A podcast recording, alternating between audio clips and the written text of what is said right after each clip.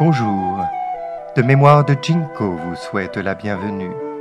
Une fenêtre sur la culture chinoise traditionnelle, des histoires anciennes et leur profonde sagesse pour offrir une inspiration aux petits comme aux grands.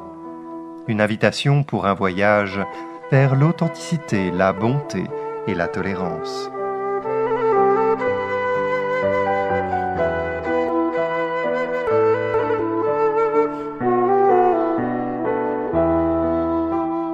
Réflexion sur notre civilisation, l'environnement. Un expert en protection de l'environnement a fait remarquer un jour que l'histoire de la Chine se targue d'une civilisation longue de 5000 ans, qui ne nous a laissé que des antiquités, pas de déchets. La civilisation moderne n'est apparue qu'au cours des deux derniers siècles, et pourtant les déchets sont devenus un gros casse-tête pour de nombreux gouvernements. La culture de la Chine antique était sans aucun doute magnifique.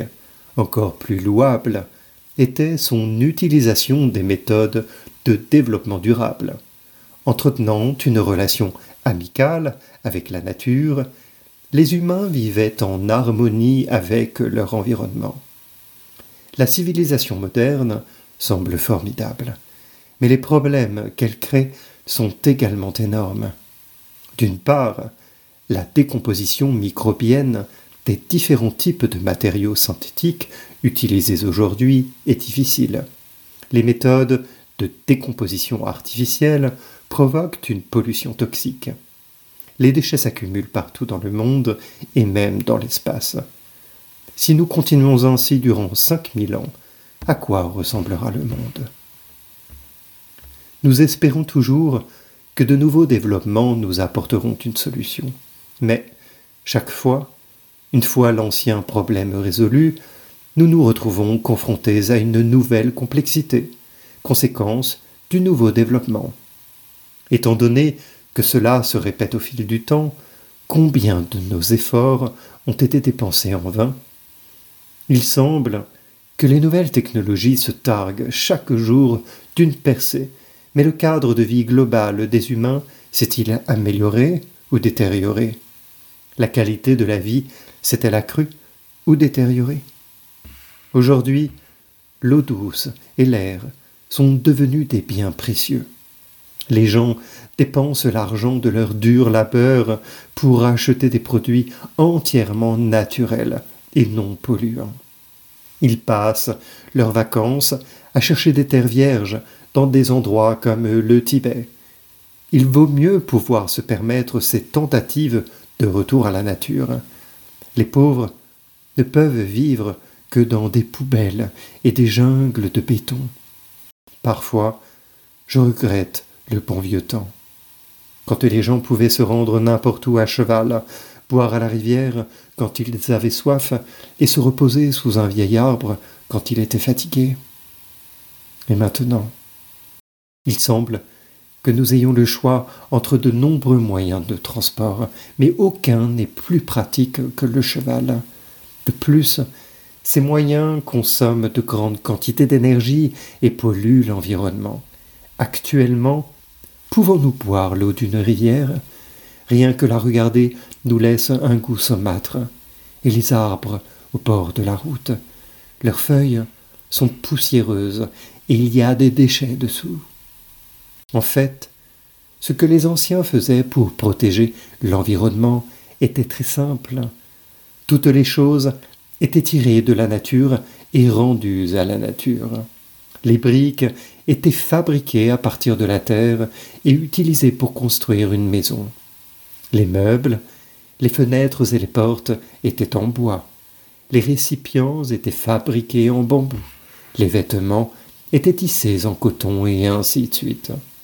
Une fois leur utilité en tant qu'objet fabriqué par l'homme terminée, toutes ces matières premières pouvaient retourner dans le cycle de la nature sans aucun effet secondaire.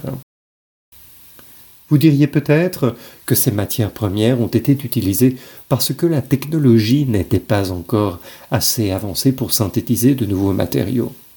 Mais la question qui se pose est la suivante. Si les matériaux naturels peuvent faire l'affaire, pourquoi devons-nous faire des efforts pour créer de nouveaux matériaux? De plus, si les matériaux synthétiques ont tendance à provoquer des effets secondaires gênants, cela vaut-il vraiment la peine de s'efforcer de les créer? En fait, l'humanité ne semble pas comprendre que les humains ont été créés par Dieu, tout comme l'environnement dans lequel l'humanité réside. Lorsque Dieu a créé l'homme, tous les facteurs nécessaires à sa vie ont été pris en compte. Par conséquent, tout ce dont l'homme peut avoir besoin peut être trouvé dans l'environnement. Y a-t-il quelque chose de plus approprié que le bois pour fabriquer des meubles? Le bois se trouve partout, c'est pratique. Qu'y a-t-il de plus résistant à la chaleur que la porcelaine qui est faite de terre? Qu'y a-t-il de plus agréable à porter que la soie ou le coton?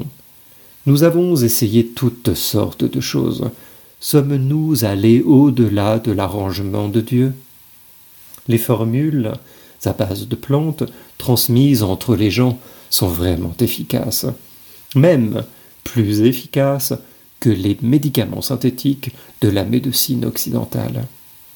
Je m'appuie sur ma propre expérience. Lorsque j'étais à l'école primaire, j'ai contracté les oreillons. Les symptômes ont persisté pendant longtemps, sans qu'aucun médicament n'y peuvent rien, jusqu'au jour où l'on m'a donné une formule à base de plantes fabriquée à partir d'une recette populaire. Lorsque j'étais au collège, j'ai eu une éruption d'urticaire qui a également duré plus de six mois sans être soulagée par aucun médicament. Finalement, un vieux médecin, qui pratiquait la médecine chinoise, m'a soigné avec de la corne de buffle. Il me semble que nous pouvons trouver une utilité à tout ce qui se trouve dans la nature, puisque Dieu a dû le créer dans un but précis. D'après les légendes transmises de génération en génération, nous nous sommes rendus compte au tout début que nous ne savions pas comment tirer parti du merveilleux environnement naturel qui nous avait été accordé. Plus tard, quelqu'un est venu nous montrer comment utiliser le feu. Puis, un autre est venu nous enseigner l'agriculture, et un autre encore le tissage. Un autre encore est venu essayer différentes sortes d'herbes et nous a expliqué les effets de chacune d'entre elles, et ainsi de suite. Est-ce que ce ne sont que des contes de fées? Non. Il s'agissait de divinités qui nous enseignaient comment vivre dans l'environnement que Dieu a créé pour nous. Ce sont des histoires sur la façon dont Dieu a structuré le mode de vie des humains. Il s'agissait des sciences véritables accordées par Dieu. Nous avons cependant oublié Dieu et les voies qu'il nous a laissées.